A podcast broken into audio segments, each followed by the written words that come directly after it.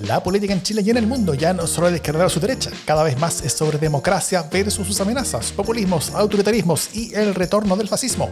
Las amenazas a la democracia crecen, ganar elecciones y tienen sus espacios y medios. La defensa, promoción y proyección de la democracia también merece los suyos. Ese es nuestro objetivo. Soy Jimena Jara desde un parque Balmaceda lleno de construcciones. Y yo soy Davor Mimisa desde Plaza Italia, donde ayer domingo me despertó una turba de personas cantando gritos y canciones pinochetistas. ¿Y dónde, en qué país estoy parado? Me preguntaba yo al, despertar. Un duro despertar. Un duro despertar en Plaza Italia. Es democracia en el SD.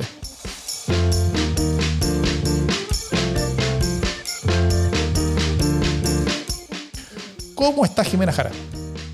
Muy bien, o sea que te despertaron, pero te despertaron el sábado, este sábado pasado, ¿Fue el yo creo que fue la manifestación. Puede haber sido el Sí. sábado, sí. Sí, entonces, eh. Claro, y te, te despertó, no, no era Chile despertó, te despertó, republicano te despertó. republicanos me despertaron, literalmente me despertaron. Y fue, fue un poquito traumático el, el- el- es- es- ese momento como de ensoñación entre que uno se empieza a despertar y que uno está realmente despierto y que, y que la única conexión con, con el mundo son, son ruidos pinochetistas, ¿cachai? Que vienen, que, que vienen a tu oreja. Eh, fue, fue un poquito perturbador, debo decirlo. Terrible, me imagino. O sea, me tocó verlos pasar igual, pero yo ya estaba despierta hacía rato, debo decir. Sí, funcionamos con otros horarios con Jimena Jara. eh, El que puede, pero- puede. Pero está bien, sí. Hoy es fin de semana. Bueno, em, en el día de hoy vamos a hablar sobre eh, la convicción de Cast que puede dar vuelta la, eh, la, el, el- el- el Consejo Constitucional y la elección de diciembre. Y después vamos a hablar sobre el otro Cast, que se supone que es el moderado, pero que es el que está llevando a Chile eh, a punto de la autotutela y de bandas de mercenarios armados eh, haciendo lo que quieran legalmente por las calles. Porque esa es la moderación en algunos mundos. Eh, pero antes vamos a hablar sobre un par de noticias de la casa. Primero, el viernes publicamos el último capítulo de la segunda temporada de A mí nunca me han encuestado, que es el podcast sobre encuestas que hacemos junto a Paulina Valenzuela y Sergio Toro. En ese capítulo conversaron sobre el backstage de las encuestas y varios desafíos en su construcción que muchas veces no se conocen ni se publican. Bien imperdible el programa. Eh, el podcast va a volver a una tercera temporada. También el viernes también grabamos y enviamos el LSD sin censura de septiembre. Raspaditos en el límite de tiempo, ¿no, Jimé? Raspadísimo, o sea, a duras penas alcanzamos. A duras penas alcanzamos que fuera de septiembre. Eh, el LSD sin censura es el podcast adicional que hacemos solamente para nuestros queridísimos aportantes y se los enviamos cada mes. Eh, y para quienes se nos quieran sumar para aportar también a poder hacer más proyectos como es, Proyecto 50, a mí nunca me han encuestado, tantas otras cosas que hacemos, la Ultra que hicimos hace tiempo. Nuestro link a Revenue para que aporten mensualmente lo que quieran también está en las notas del podcast. Eh, Ya no son tampoco los aportantes, Jiménez, eso también lo hablamos en el Sin Censura. Bien contentos con quienes se han ido sumando. Eh, todo esto para hacer más y mejores podcasts en defensa de la democracia. Y una simple cosa que ahora logramos, por ejemplo, hacer gracias a esos aportes, eh, para quienes usen algún tipo de reproductor de podcast que lo permita, ahora nuestros podcasts tienen capítulos. Eh, pueden ir derecho al pastelazo o derecho al inicio de cada tema eh, o a las buenas noticias, todo para No tienen una, capítulos, tienen secciones. o sea, secciones, claro. Eh, todo para entregar una experiencia un poquito mejor. O sea, como es que el, término técnico es que son, son capítulos, porque tú dices el capítulo y, y haces clic y, y- y vas derecho para allá. Pero bueno, todo para entregar una experiencia un poquito mejor a nuestros eh, auditores. Eso. Vale, Vamos con los temas de la semana. Vamos con.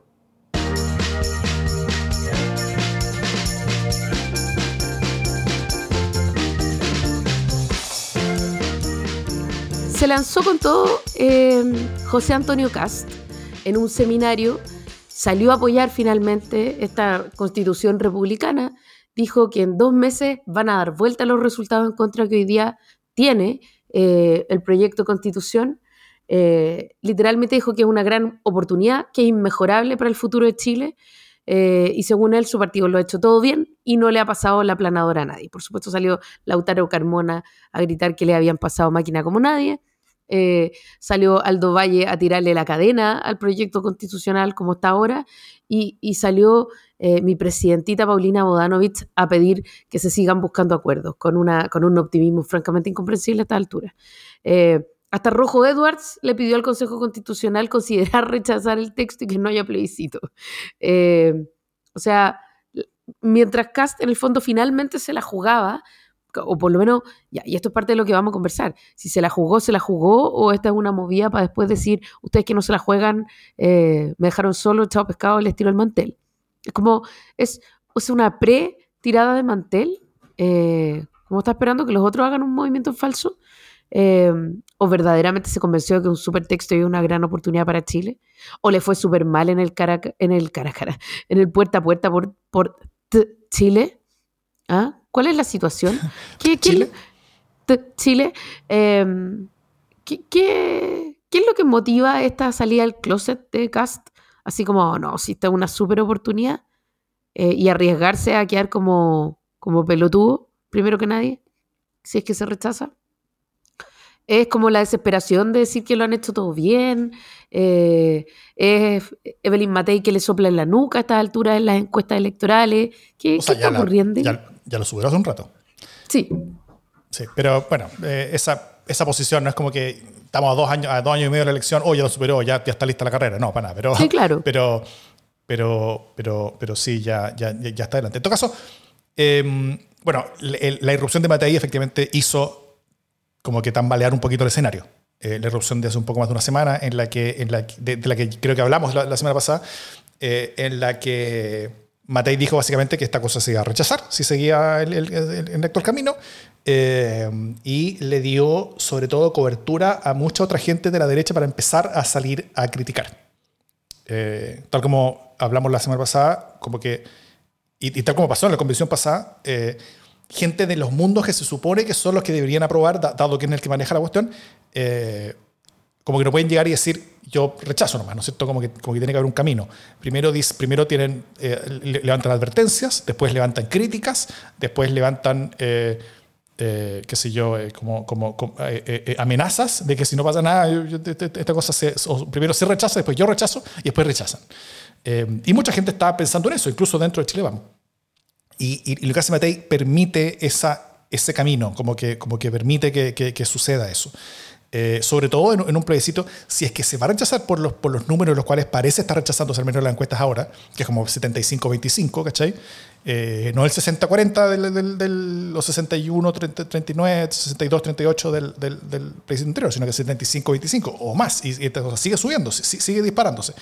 Entonces, si se va a rechazar de esa manera, entonces efectivamente tiene que haber una parte de la derecha que esté llamando a rechazar, porque si no sería regalarle el rechazo al, al, al otro mundo.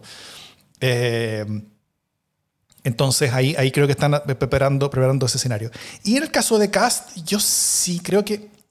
A ver, primero, yo entiendo todo lo que hace Cast, tanto en, cuanto a las cosas que, que, que, intenta pasar por el, por el Consejo, las que logra pasar la mayoría de ellas, eh, tiene más que ver con, con las dinámicas internas del Partido Republicano que de cualquier otra cosa. O sea, el Partido Republicano fue el partido al que mejor le fue en la elección, es cierto, sacó treinta y tanto por ciento, lo cual es caleta.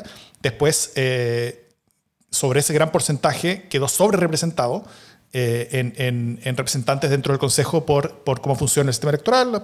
Así, así pasó nomás, como fue, ellos fueron la lista más grande, entonces quedan sobre representados. Y, eh, y, y, con eso, con, con, esa, y con eso están básicamente controlando, controlando el proceso. Ahora, siempre hay que, hay que tener una, una especie de advertencia en el sentido de porque uno podría pensar, ah, están controlando el proceso porque ganaron las elecciones, ¿no es cierto? Ganaron las elecciones, así que controlan y está bien, pues así funciona. Bueno, no ganaron las elecciones, o sea, sacaron la, la minoría más grande. Eh, ahora, si, si sacar la minoría más grande implica que tú deberías poder llevarte todo para casa, eso, bueno, no debiera ser así. Eh, y, y, y, de hecho el sistema estaba construido para hacer eso difícil. Eh, y si Chile Vamos hubiera tenido algo de energía y dignidad, lo habría podido impedir. Pero como no, no, no fue así, estamos donde estamos. Y yo sí creo que lo que hace Cast, que es como una especie como con todo, sino para qué, no hay nada imposible ni una weá, eh, es una especie como de wishful thinking hacia su mundo, hacia, hacia los republicanos, eh, mientras también prepara el, el, escenario para lo que van a ir después, que, que van a ser eh, discusiones con el, con el mundo de los expertos, una vez que se, que se termine de votar el, en el Consejo Constitucional, ya, ya, quedan poquitas votaciones, las más polémicas creo que ya fueron, el texto está más o menos como, como, como va a quedar, faltan algunas cosas que son detalles, la mayoría de las cosas que faltan no son tan contenciosas, que hay algunas cosas contenciosas, pero, pero la mayoría ya fue. Entonces, eh, ya todos están empezando a hacer una idea sobre el proyecto tal como está y, eh, y ahora es la, es la hora de qué es lo que van a hacer los expertos y cuánto rol van a poder tener para, para eh, dar opiniones. y las cosas y, las, y, las, y las mesas después que sean como como mesas mixtas entre los expertos y los consejeros, van a, van a tener también una mayoría derecha, pero en la cual el, el, porcentaje de los republicanos va a bajar un poco, entonces ahí Chile vamos a tener un poco más poder de lo que, de lo que, de lo que tiene hasta ahora. Entonces, básicamente la cosa está en la mano de Chile Vamos. Eh, y, y, y, con esto Cast básicamente intenta empujar eh, la idea de que este proyecto es bueno para, yo creo que minimizar sobre todo eh, la energía que tenga Chile Vamos para cambiarle el texto después. y si se lo cambia, va a usar esta misma fuerza de decir que este proyecto es muy bueno para después decir, esto, esto era muy bueno, a mí me eligieron los ciudadanos para, para nosotros, que ganamos la elección, poder manejar esta cuestión y poder presentarle a usted un, texto. Ahora, estos mismos de siempre, este poder establecido, este deep state, este qué sé yo, eh, eh, no, no, está cambiando este texto, así que nosotros nos bajamos esta cuestión, es antidemocrática, chao, tiro, tiro la mesa, tiro el mantel, eh, votamos que, que, que, no llegue a votación después. Y, y, listo. Porque esa es una cosa que nos hablamos la semana pasada sobre otra de las posibles salidas de, de todo este proceso que es que este texto se tiene que votar al final, entero. Y, si el es que no se acabe el proceso. Claro, exactamente. Si el texto se rechaza, si el, Consejo rechaza el texto final, que quede después de todos los, pasos, eh, no hay texto. Y si no hay texto, no hay constitución. Y si no hay constitución, no hay plebiscito. Entonces, eh, todavía los republicanos tienen el poder de, como tienen veto, solamente ellos pueden decidir que el texto se rechaza. Ahí no necesitan ni un voto de Chile, vamos para eso. Y si es que deciden eso, no hay plebiscito y se acaba el proceso. Entonces, eh, no es seguro que vaya a haber una votación, no es seguro que vaya, a haber una elección. Y eso depende también de la conveniencia electoral y política de los mismos republicanos, porque es una cosa que ellos hacen pensando en ellos.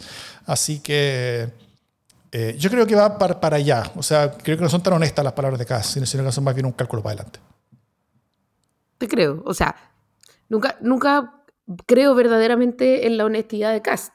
Eh, pero me estaba preguntando si era un, era un movimiento mientras tanto o es un movimiento con cierta dirección hoy día. Eh, sí, yo también creo, creo que puede ser hoy día un pase de magia, ¿no? Esto como enfoquémonos en esto eh, y para poder después hacer un, algún movimiento inesperado. Eh, no lo sé. Como al menos lo que está claro es que al menos en algún momento tienen que decir que les gusta lo que están haciendo, pues, ¿cachai? Y este es el minuto más, más republicano del, proyecto, se supone. Entonces, si en este momento no lo apoyan, ¿cuándo? ¿No? Como, yo, creo que hay ahí como efectivamente un cálculo y hay el interés eh, de que todos digamos, ah, pero ellos están sosteniendo este proceso. Al menos tienen que aparecer haciendo eso. Y así mm. pueden sortearse el, el conflicto de, de la prueba de gobernabilidad, ¿no? Como creo yo. Sí. Eh, aquí Lore nos pregunta, por ejemplo, ¿qué tendría que pasar para que no haya plebiscito? Eh, o sea, en, términos concretos y, formales, simplemente la, votación final tiene que rechazarse dentro del Consejo. Eh, pero eh, pero para que, para, que eso sea políticamente una situación clara, bueno, se tendría que dar primero que hay una convicción total y concreta de los republicanos que esto es una paliza en contra de ellos. Sería, tendría que haber una convicción de los republicanos que las consecuencias negativas de votar en contra y, votar a la basura este, este, proceso serían menos malas que las consecuencias de llevar adelante el plebiscito eh, con, ellos como únicos defensores, ¿no es cierto? Entonces, por eso yo creo que, que si es que hay plebiscito, eh, es básicamente porque ellos se bajaron yo no veo un escenario en los que los republicanos van a estar arriba del plebiscito, van a estar llamando a votar a, favor, a prueba, y hay plebiscito. O sea, si, los eh, creo que solamente el, escenario de que existe plebiscito es uno donde los republicanos ya se bajaron de él y dejan a Chile Vamos como únicos eh, portadores de este, como, de este este como festín de caca, que es básicamente este texto que va a ser rechazado por, por, una gigantesca mayoría de Chile eh, en un resultado que, que, va a ser como, como dantesco. O sea, podría llegar a ser como, como de un nivel tipo como las reformas constitucionales en 1989, donde solamente un partido, Ultron, ultra, ultra derechista, fue el único que votó en contra de, de la reforma, ¿no es cierto? Que quiere una, una reforma negociada entre el mundo Elwin con la con la concertación con, la dictadura que, que, iba saliendo. Entonces todas las fuerzas políticas relevantes dijeron, bueno, ya vamos con esto. ganó como 90% eh, ese referéndum, eh, pero hubo un partido, el Partido del Sur, no sé si te acuerdas, Jiménez, que dijo no, que, no queremos, entonces el Partido del Sur aprovechó eh, la, franja electoral, que, ya, era un derecho, entonces tenía 50% de tiempo para ellos, que les sirvió, que les sirvió mucho para, para después convertirse en el gran partido que son hoy. En el gran partido que fueron después. Bueno, hay, algunos de sus protagonistas que eran, que eran medio fascistoides terminaron después en, el, en, la unión de centro-centro con, con, con Erasmus. Sí, yo te iba a decir, ¿dónde está el Frafra en ese panorama? Capaz que está no, ahí, ¿no? Eh, no, el Frafra está en su casa, pero, pero, pero, pero habían algunos gallos de, de que después a estar con Frafra, que no sé lo importante de la unión de centro-centro y después del PRI y cosas así, que, que, que eran parte como de ese mundo, sí. Eso, me parece. Oye, eh, y otra cosa que también está pasando por, estos lares es la llegada de amarillos demócratas que eh, llegaron para armar una mesa de negociación. Ellos dicen que nosotros venimos a arreglar la cuestión, vamos a armar una mesa de negociación con los republicanos y con Chile vamos, ¿no es cierto? Eh, y, todo eso. ¿Tú, ¿Tú es que esto sea algo más que una especie como de simulacro de, negociación? Porque al final la negociación, o sea, hay un consejo, ¿no es cierto?, de gente que se supone que está con, con representación democrática para que negocien entre ellos y tengan un texto entre ellos. Y, ahí no había negociación, tal como en la convención pasada, por cierto. O sea, eh, eh los republicanos no están haciendo nada que no haya hecho la izquierda antes. Eh, está haciendo lo mismo. Eh, pero, pero, pero, llegan este, estos, estos mundos de amarillos demócratas que no tienen a ningún representante ahí. En el caso de los demócratas, al menos. No, en, el caso de ninguno de ellos que participó en las elecciones para, para, juntar representantes. Y iban a hacerlo, pero después se dieron cuenta que no lo iba a ir bien, así que no, no lo hicieron pero ahora llegan para, como, como, para negociar, digamos, y, y para arreglar el texto y, moderarlo tal vez. Eh, ¿Tú ves esto como, como, como, algo que puede llegar a algún lado o es, un simulacro nomás donde, donde, como que todos ganan al final? O sea, todos de esos mundos ganan. Los republicanos ganan al dar una apariencia que están negociando con alguien, siento que alguien que no importa en este, en este contexto. Eh, los amarillos y los demócratas obviamente ganan porque, porque tienen una relevancia en un proceso en el cual no ganaron ninguna elección para tener alguna relevancia. Eh, Chile Vamos gana porque, porque como que está ampliando el, mundo que, que, ellos creen que van a poder manejar después, eh, mientras el oficialismo ve todo desde fuera nomás. Y también eh, en, en momento de tomar decisiones, como, como dicen algunos, de, de, ver si es que se salen, si es que se bajan, cuándo se bajan, por qué se bajarían, cuál sería la explicación y todo eso. O sea, yo creo que eh, amarillo a esta altura y demócratas van detrás de las luces nomás, ¿cachai? No tienen más opción porque están virtualmente desaparecidos. Entonces, también, esto es como el Partido del Sur, ¿no? Cualquier, cualquier eh, explanada que les dé algo de luz eh, les sirve, punto. Em, o sea, hoy día apareció hasta, hasta Garín por ahí, como diciendo que los republicanos le caían bien, eran buenas personas. Eh, lo que quiero decir es que llega a todo el mundo a esta conversación. Lo que yo no entiendo es que ganan frente a sus electores, ¿no? Negociando con demócratas. Eh, o quizás sienten la culpa de haber dicho hasta el fin que, que, que, se podía hacer una mejor constitución. Eh, pero la verdad yo creo que están bastante cagados y que están tratando de, de, que algo de, atención les llegue, ¿no? En este contexto, lo que yo me pregunto es qué es lo que está haciendo el Partido Socialista, tratando de negociar en serio, ¿no? Eh, ¿Será bueno? En fin. Sí, el Partido Socialista como que sigue diciendo, nosotros queremos hacer una negociación, queremos sentar en una mesa con alguien. El Partido Socialista no está invitado a, la mesa con los, con, los, con los, amarillos y con los demócratas. Eh, y, al mismo tiempo, o sea, como que todos tienen todos los discursos. Por un lado, el Partido Socialista dice que quiere negociar. el mundo más a la izquierda del Partido Socialista mm, no parece interesarle mucho negociar.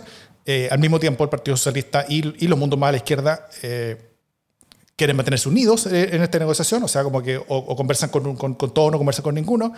Eh, pero acá el doble discurso principal, por supuesto, el del, Partido Republicano, o sea, donde por un lado son todas las cosas que dicen hacia adentro, o sea, hacia sus propios militantes, hacia sus propias bases, donde dicen, eh, eh, apoyemos este texto, díganle a la encuesta que lo están al menos pensando, ¿no es cierto? Eh, estamos haciéndole este texto para ustedes, ¿cachai? A ustedes les debería gustar, ustedes deberían aprobar esta cuestión. mientras para afuera, lo que están diciendo es, bueno, quizás vamos a negociar, hay ciertas cosas que son, que, son, mejorables, qué sé yo, podemos conversar, pero, pero no con el Partido Comunista, pero con los otros sí, tal vez, qué, sé yo. Eh, ahora, las, las acciones concretas políticas que hacen dentro del Consejo no son basadas en esa segunda conversación, en la, conversación hacia el público, sino que son las basadas en la conversación hacia adentro, hacia los republicanos. O sea, es, eh, finalmente el proceso de la construcción de la Constitución... Eh, el principal antecedente que lo constituye eh, la conformación del- del- de las dinámicas políticas internas es, es la conversación política interna del Partido Republicano. O sea, es, es- es eso, es, este es un proceso que nace a partir de la conversación interna del Partido Republicano. Eh, donde Kass necesita mostrarles un, un- un proceso suficientemente, un, un texto suficientemente detonado a sus bases para que sus bases no lo rechacen. Si eso- eh, de eso se trata todo. Pero bueno.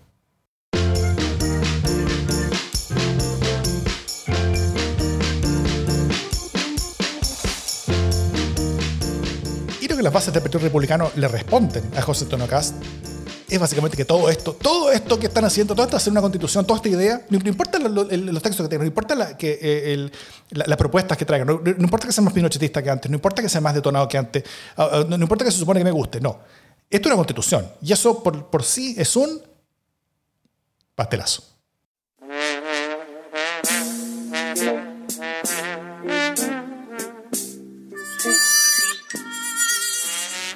Pastelazo es, es un pastelazo tierno, uno podría decir. Eh, esto es la segunda hoy día, donde eh, en, una, en un micrófono abierto, nuevamente, eh, Paulina Bodanovich, la presidenta del Partido Socialista, antes de un punto de prensa, preguntó a voz baja a un asesor eh, y el presidente salió en la marcha, en esa como marcha presidencial, refiriéndose a esta manifestación que, que fue el sábado. Eh, ah, claro, sábado, porque la contramanifestación de republicanos. Perfecto, está bien. Eh, y le respondieron sí, fue la respuesta. Y ella dice: ¿Le gusta el hueveo? Lo cual es cierto, está bien, micrófono abierto. Eh, Este es como su cuarto, quinto micrófono abierto. O sea, yo, yo a esta altura es como que dudo que sean tan micrófonos abiertos. Creo que. Le Creo gusta que el hueveo. usa a la, a la Paulina. A Paulina le gusta el huevo, sí. Como que, co- co- como que intento usar este recurso que es como, que es como semi. que es como semi. como, como, como negable, ¿cachai? Como, co- como, eh, como plausible de- deniability. de- para, como para tirar mensajes, ¿cachai? Como tirar palitos que, que, que no son tan duros, pero en al, al menos eh, como este, pero, pero como que manda el mensaje de qué es lo que cree en verdad. Eh, sí. Y también eh, yo me sumo de eso para la marcha misma. O sea, no, le- le- la marcha está bien, que, que hagan una marcha, que hagan una manifestación frente a la moneda con sus, con sus pancartas y cosas, está bien. Eso, libre, feliz, que la gente se manifieste como quiera, aunque sean republicanos despertándome en la mañana de un sábado, eh, tienen todo el derecho a hacerlo. Eh, pero que el presidente haya salido de, de- de la moneda como para recibir y a, a- a los, que, a los que estaban en, en una manifestación a favor del gobierno, lo encontré como demasiado... eh, no sé, yo, yo, yo, yo un poquito patético, un poquito triste. Eh, el, el- un, presidente como, como, como dando su propio peso republicano a una cuestión que es tan completamente política y que parece ser como, como una especie como de, como de, igual te apoyamos, ¿cachai? A pesar de todo, igual te apoyamos. Eh, como el, el sumarse a eso, a, como ese tipo de mensaje, claro, es súper válido que, que gente quiera hacerlo, pero que el presidente se sume a eso, yo, yo lo encuentro un poquito triste. Eso. Para mí es un pastelazo. Oye, muy bien. Tengo un pastelazo yo también. Muy bien. Eh, ¿Se acuerdan de Felices y Forrados? Sí, claro. Claro, era una plataforma en la que, en la que Gino Lorenzini, un ingeniero comercial, eh, se dedicaba a la asesoría financiera eh, ligada, se supone, a, los a la rentabilidad de los multifondos de pensiones. ¿no? Entonces daba consejos y entregaba, comi- comillas, comillas, comillas, comillas, información eh, para que las personas supieran cómo moverse en el mundo eh, de, los multifondos. ¿no? Em, y entre medio tiraba todos sus, sus rollos ideológicos, ¿no? Y fue multado eh, hace poco con eh, 500 UTM por usar eh, inadecuadamente i- infor- información sesgada, no verificable, etcétera, etcétera. Pues bien, eh, volvió a la carga eh, y volvió a eh, registrar la marca Felices y Forrados en Chile, aunque dijo que esto no significa que vaya a emprender nada más porque no tiene ganas de emprender en Chile, porque este país es muy rasca, le quedó, le quedó, le quedó chico, ¿no? Chile, ahí de nuevo conté, Chile le quedó chico, eh, así que no, no va a invertir pero vuelve a aparecer, eh, persiste en este proyecto de, de desinformación y de ideologización. Así que pastelazo para él en cualquier momento que aparezca. No importa cuándo sea. No importa cuándo leas esto. No importa cuándo leas esto.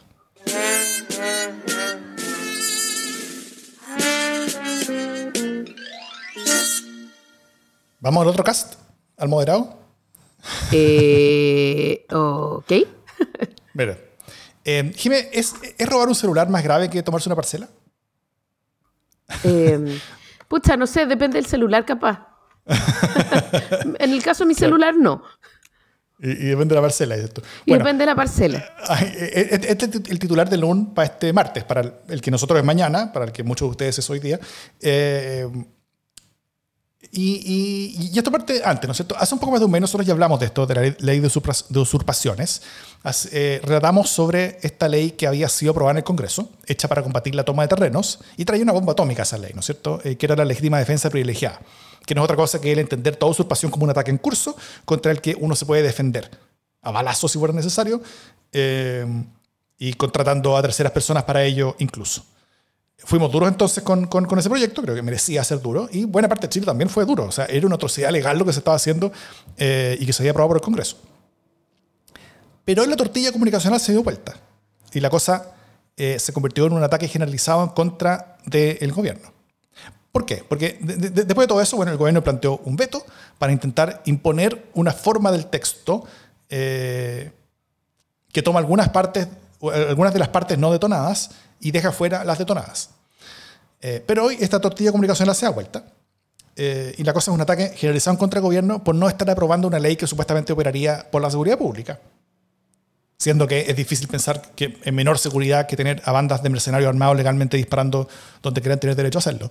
Eh, et- et- esto en parte tiene que ver con lo que ha vetado, eh, con, con- con- con que lo vetado por el gobierno no es solamente la legítima defensa privilegiada, sino que también hay otras cosas vetadas. Eh, porque rebobinando un poquito la historia, parte de la razón por la que esto se convirtió en ley, pasó por el Congreso, es que el oficialismo se dividió. El gobierno, al ver que iba a perder la votación de este proyecto, terminó poniendo, eh, un- proponiendo un camino intermedio, eh, pero ese camino intermedio era muy poco para los mautrones, eh, de derecha principalmente, y era demasiado para parte del oficialismo que no querían saber nada sobre ninguna ley de usurpaciones. Entonces, lo- los más ultrones hicieron su ley aún más ultrona, aprovechando que, había, que el oficialismo estaba dividido, y esa ley más, más ultrona fue la que pasó, fue, fue la que se aprobó, eh, con, con esta defensa privilegiada y todo eso. Y casi toda la oposición terminó eh, defendiendo públicamente eh, eh, esta atrocidad, fue una cosa bien increíble. Mm. Eh, y bueno, el oficialismo está dividido, muchos ni siquiera llegaron a votar por, por la propuesta moderada del gobierno, así que la lecera quedó como en la posición de, de- de los más ultrones. Con todo esto, con el oficialismo dividido, tortilla comunicacional da vuelta. Eh, ¿Se está poniendo la mesa para la derrota del veto presidencial, Jimé? ¿O, o tú crees que esto se salva de alguna manera? Eh, o, o- o- o quizás, ¿qué es lo que dice de que buena parte del oficialismo no está junto con el gobierno en las votaciones que son difíciles? Donde no estar con el gobierno puede tener consecuencias como esta, ¿cachai? Que es súper concreta, muy concreta. O sea, yo creo que aquí hay una serie de líos, eh, que esta es, una, esta es una cuestión polémica, primero porque es seguridad, ¿no? Eh, Entonces, en seguridad, cualquier cosa que digas te puede eh, caer muy encima, ¿no? En el sentido que es una de las prioridades más grandes, entonces cualquiera que en el fondo minimice o diga que una ley que, comillas, de nuevo, eh, pretende eh, fortalecerla o pretende como endurecer la mano contra este tipo de cuestiones, puede salir para atrás, ¿no? Esa es una primera cosa. Segunda cosa, los que están más cerca de estas temáticas tienden también a ser más duros, sean o no sean del oficialismo. Eh, entonces, hoy día la conversación, me parece a mí, en el Congreso tiene mucho más que ver con, eh, con tratar el gobierno de demostrar que lo que están haciendo no es no endurecer la mano, sino que tratar de ponerle unas cortapisas. Y yo no sé si eso es tan exitoso como, como en su propósito.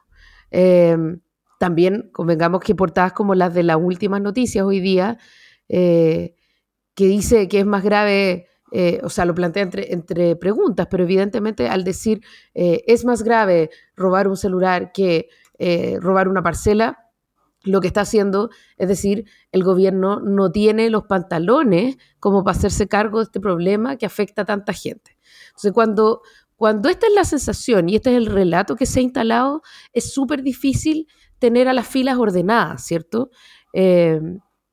Entonces, yo creo que es medio inevitable en temas como, eh, como el que estamos viendo. Igual pasó un poco con Naim Retamal, ¿te acordáis? Que las filas también se desordenan en torno a cuánto se endurezca la mano.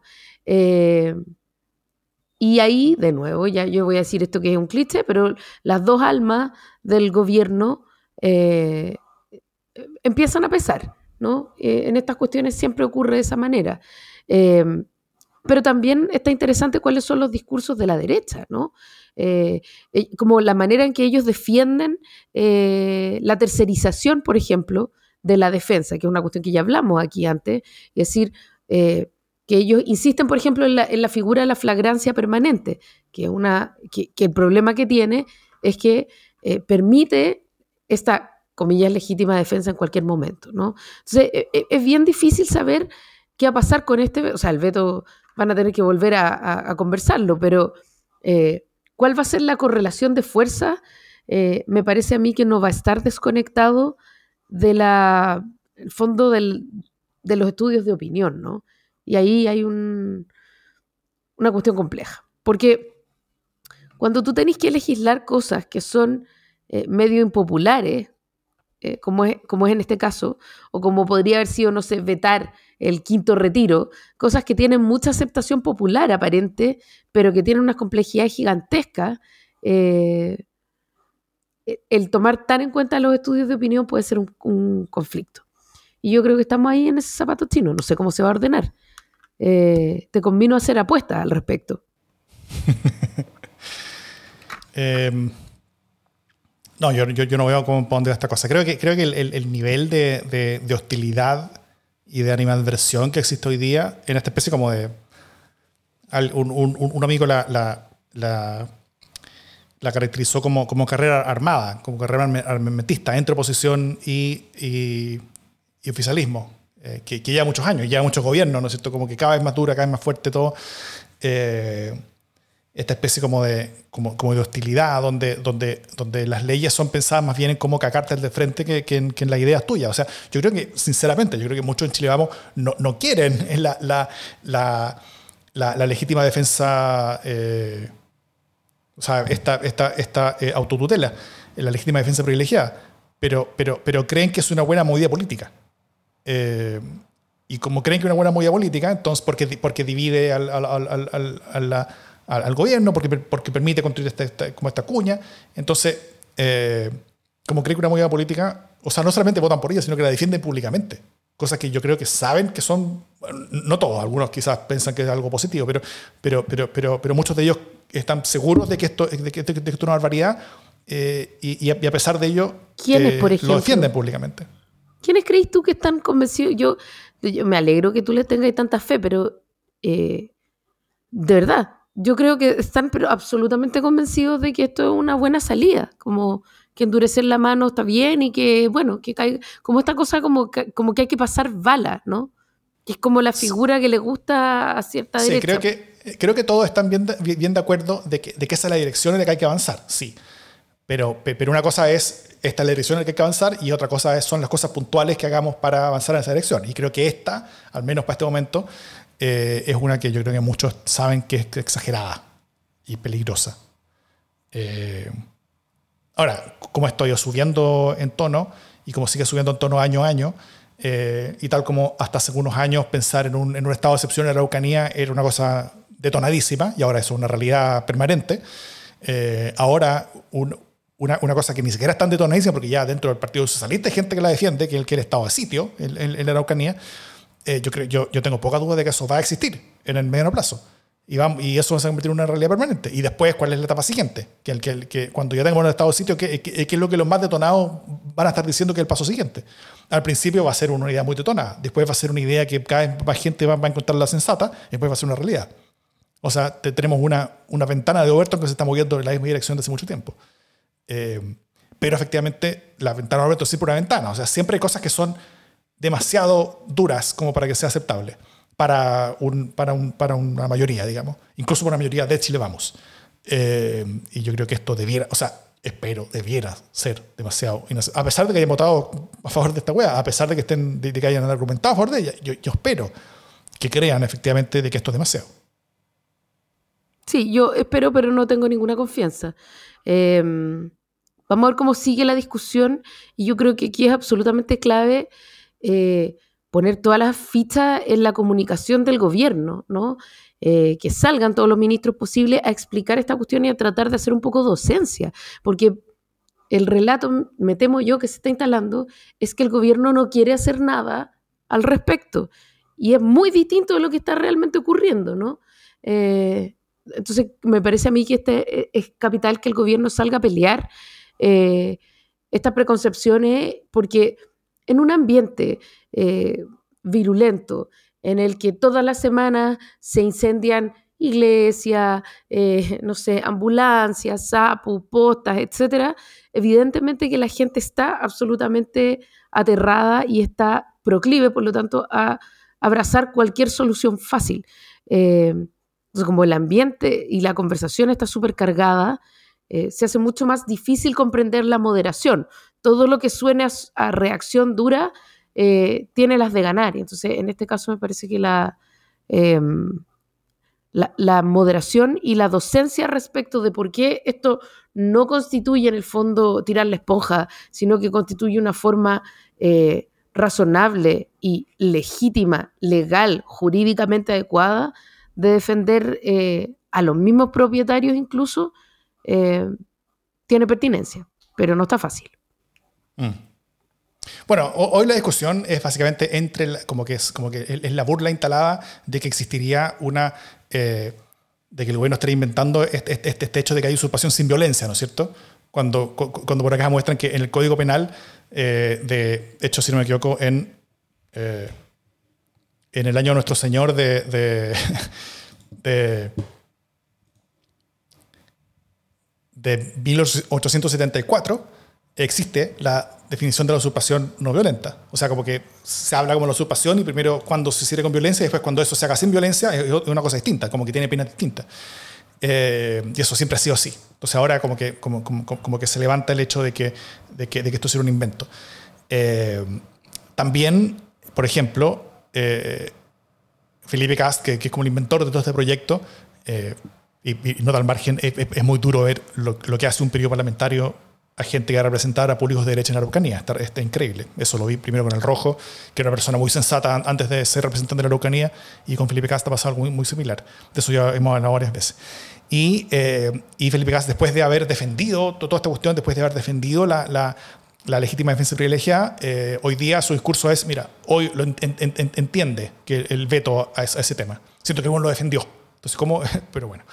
Eh, y así, hay, hay, hay, hay, estas cosas donde, donde, donde hay, mucha, eh, mucha inconsecuencia, mucha, muchos temas que son más bien pensados desde el lenguaje y desde, y desde la cuña de redes sociales que desde una intención de tener algún tipo de avance en términos de seguridad, lo cual yo creo que sí, se, que, que, que sí debiera haber. O sea, eh, y, a diferencia, yo creo que buena parte del, de, parte importante del oficialismo que, cree que no se debiera legislar en esto, yo creo que sí, hay, hay, hay, situaciones que están siendo más normales ahora que las que eran antes, y, eso justifica tener una, una legislación nueva, y ya, puede significar ser un poco más duro, sobre todo se justifica ser más específicos en cuanto a la persecución, en cuanto a resolver problemas puntuales. Eh, pero, pero, de hecho, todo esto es básicamente para resolver 10 casos en la Araucanía, ¿no es cierto? Eh, lo cual no es un tema generalizado, pero es un tema que vale la pena responder. O sea, aunque sean descasos, igual el Congreso debiera ser capaz de tener alguna, alguna respuesta. Y hay respuestas sensatas a esos descasos que, que, permitan eh, asegurar mejor la, la, el ejercicio del derecho a propiedad de la persona. Eh, pero esta weá es una estupidez. O sea, es súper loco que tú pongas... es muy comprensible que obviamente se generen formas de defensa más duras de esta toma de propiedades, ¿cachai? Eh, es absurdo que estén en, una misma dimensión la toma, por decirlo de alguna manera, que el incendio de una propiedad, ¿cierto? Em, son cosas nada que ver. Y por otro lado, eh, lo que tú estás haciendo acá es decir que si yo me tomo eh, un predio, eh, la propiedad que yo, o sea, el, traspasar esa propiedad, el simple hecho de traspasar esa propiedad, le da derecho al propietario a dispararme en cualquier momento. Eh, si eso no es la preeminencia de la propiedad por sobre la vida en nuestro ordenamiento jurídico, eh, no, sé qué es. O sea, porque, porque la legítima defensa es extrema, ¿no? no, no pasa por una pertenencia. Eh, y, entonces aquí evidentemente lo que está pasando es que se consagra eh, el derecho de propiedad por sobre el derecho a la vida. Y es una cuestión, wow, parece que nos gusta el derecho del que está por nacer hasta que, hasta que cruza una línea eh, que dice no trespassing. Ahí ya no nos importa nada. Estamos yo creo que a, tres doritos de que, de que se aclare el, el derecho a la vida consciente y los derechos ciudadanos para los predios agrícolas. claro. La vida del predio que está por nacer. claro, la, vida del que está, que está a punto de parcelarse, ¿no es cierto? Entonces, con eso. Eh, o, la, o, la, ¿Cómo se llama? La, la, conciencia institucional, ¿cómo, ¿cómo se llama lo que también se constitucionalizó en el, en el, proyecto? Eh, la objeción de conciencia. La objeción de claro, la objeción de conciencia de los, de los predios agrícolas también. ¿Por qué no? ¿Por qué no? ¿Ah? No, no abortemos la integridad de los predios agrícolas. No, a las tres causales de usurpación. Ay, ay, ay. En fin.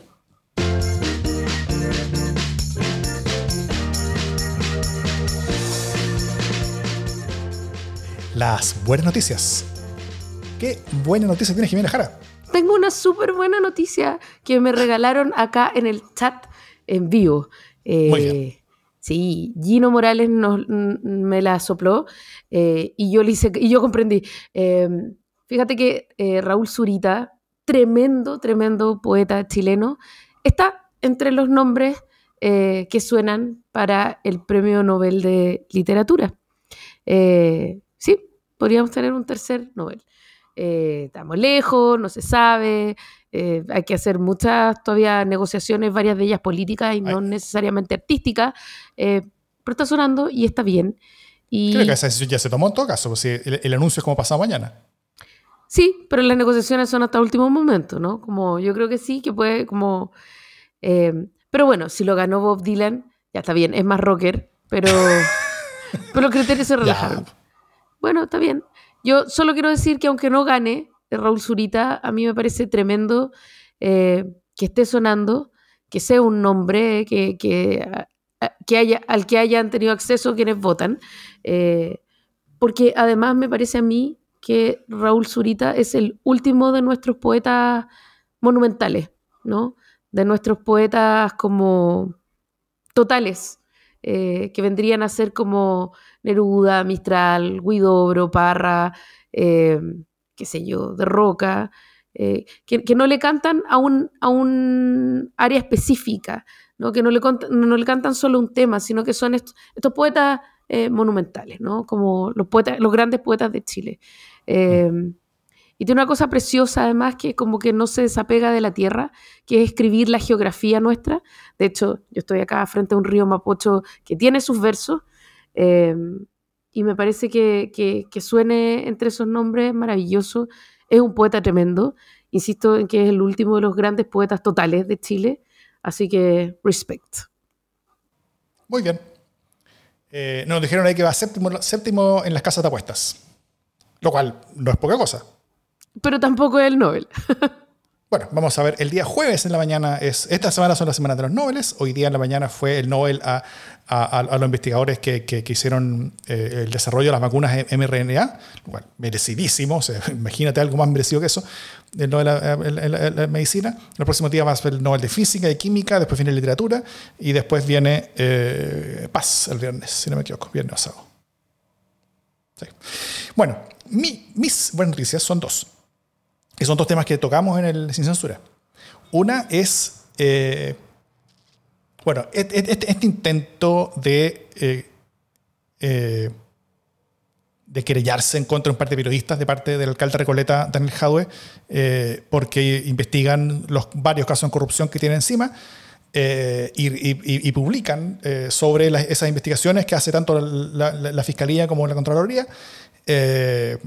fue rechazado de, por, la, por, por la Corte, así que eh, como inadmisible, porque básicamente no había injuria, no había nada que, contra lo cual estar alegando, son periodistas y en Chile la libertad de prensa se respeta carajo, y eso es muy, muy, muy bueno.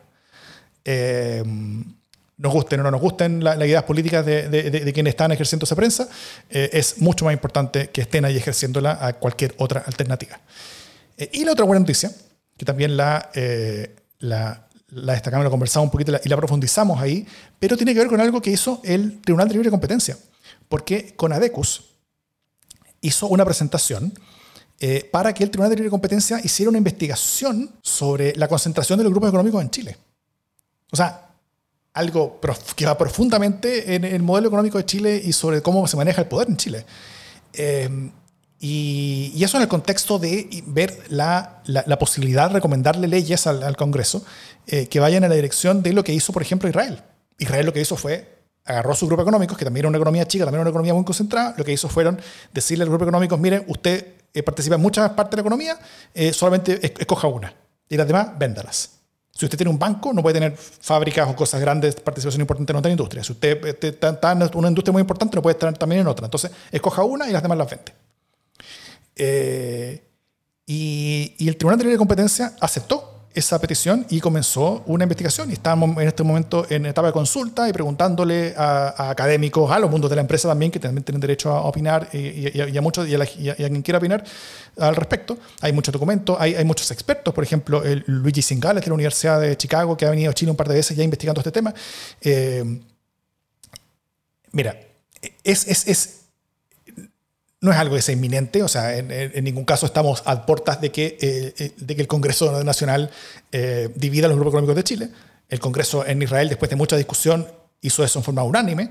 En Chile no, eso no va a ser en forma unánime y tampoco está de cerca que, que ocurra, pero el empezar a tener esta conversación eh, probablemente va en, en, la, en, una dirección de cambio y de progreso para Chile que puede ser muy, muy potente, porque podríamos tener un mucho mejor mercado y podríamos tener un, poder mucho más distribuido en Chile. Y eso es fundamental. Mm. El poder económico eh, y el poder político son cosas que están, que están eh, o sea, no son distintas, o sea, están, comparten mucho, la diferencia entre uno y otro es, bastante difusa siempre. Y, y, el hecho de tener un poder económico mucho más disgregado, eso permite también que el poder político esté menos concentrado. Eh, y eso puede ser muy importante para Chile. Yo creo que hay pocas cosas que pueden ser más fundamentales para Chile que tener esta conversación hoy día. Independiente de que, no sea viable en el corto plazo, pero, pero empezar a tenerla hoy día eh, es fundamental. Así que muy bien para nuestra institucionalidad que abrió la puerta a una cosa que es, que es impensada. O sea, mucha gente que, que, respondió, en forma, que respondió en forma aireada y, y, espantada con, con, esto de que se esté discutiendo en forma seria. Eh, pero bueno, qué bueno que se esté discutiendo en forma seria, porque las cosas importantes hay que hacerlas. Así. Se discuten en forma seria, se conversan y después, si algo sale, fantástico. Dicho eso, esto es democracia en el LSD.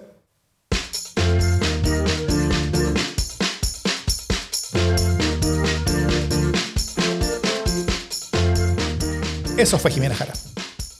Eso no más. ¿Cómo está ahí? ¿Cómo estamos? ¿Cómo quedamos? Eh, bien, pues. Nos quedó un tema en el tintero, ¿ah? ¿Qué tema en el tintero nos quedó?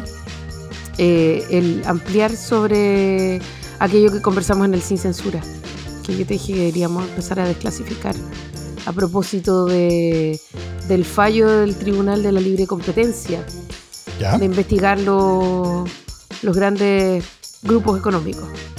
Pero de eso acabo de decir, pues. Sí, pues. Ah, ¿de eso hablaste? ¿Ya hablaste? Ya hablaste. Me perdí toda la explicación. Fue mi buena noticia. Yo dije, no, yo te estaba escuchando, pero no, no caché el principio. Entonces dije, ah, está bueno esto, pero no caché que se derivaba del fallo. Ya olvídalo. Es que, es que no es un fallo, es, es como, o sea, fue, fue una decisión del tribunal que básicamente inicia. Le pide, sí, sí, sí, sí, sí. Eh, eh, eh, me, perdí el inicio de la wea. Perdón. es que lo encuentro súper importante. El, el, el, el, mensaje queridos auditores y auditoras, es que Jiménez Jara no escucha lo que yo digo. No, no me escuchas. Y así funciona. ¿No debería yo decir eso? No me escuchas ahora. En este mundo postpatriarcal, los hombres no somos escuchados y decimos y hablamos y, simplemente cuando, y cuando nosotros hablamos, las mujeres como que les da sueño y, pescan otras cosas y, miran a sus gatos, que le echan abajo sus computadores, cosas así, cosas menos importantes.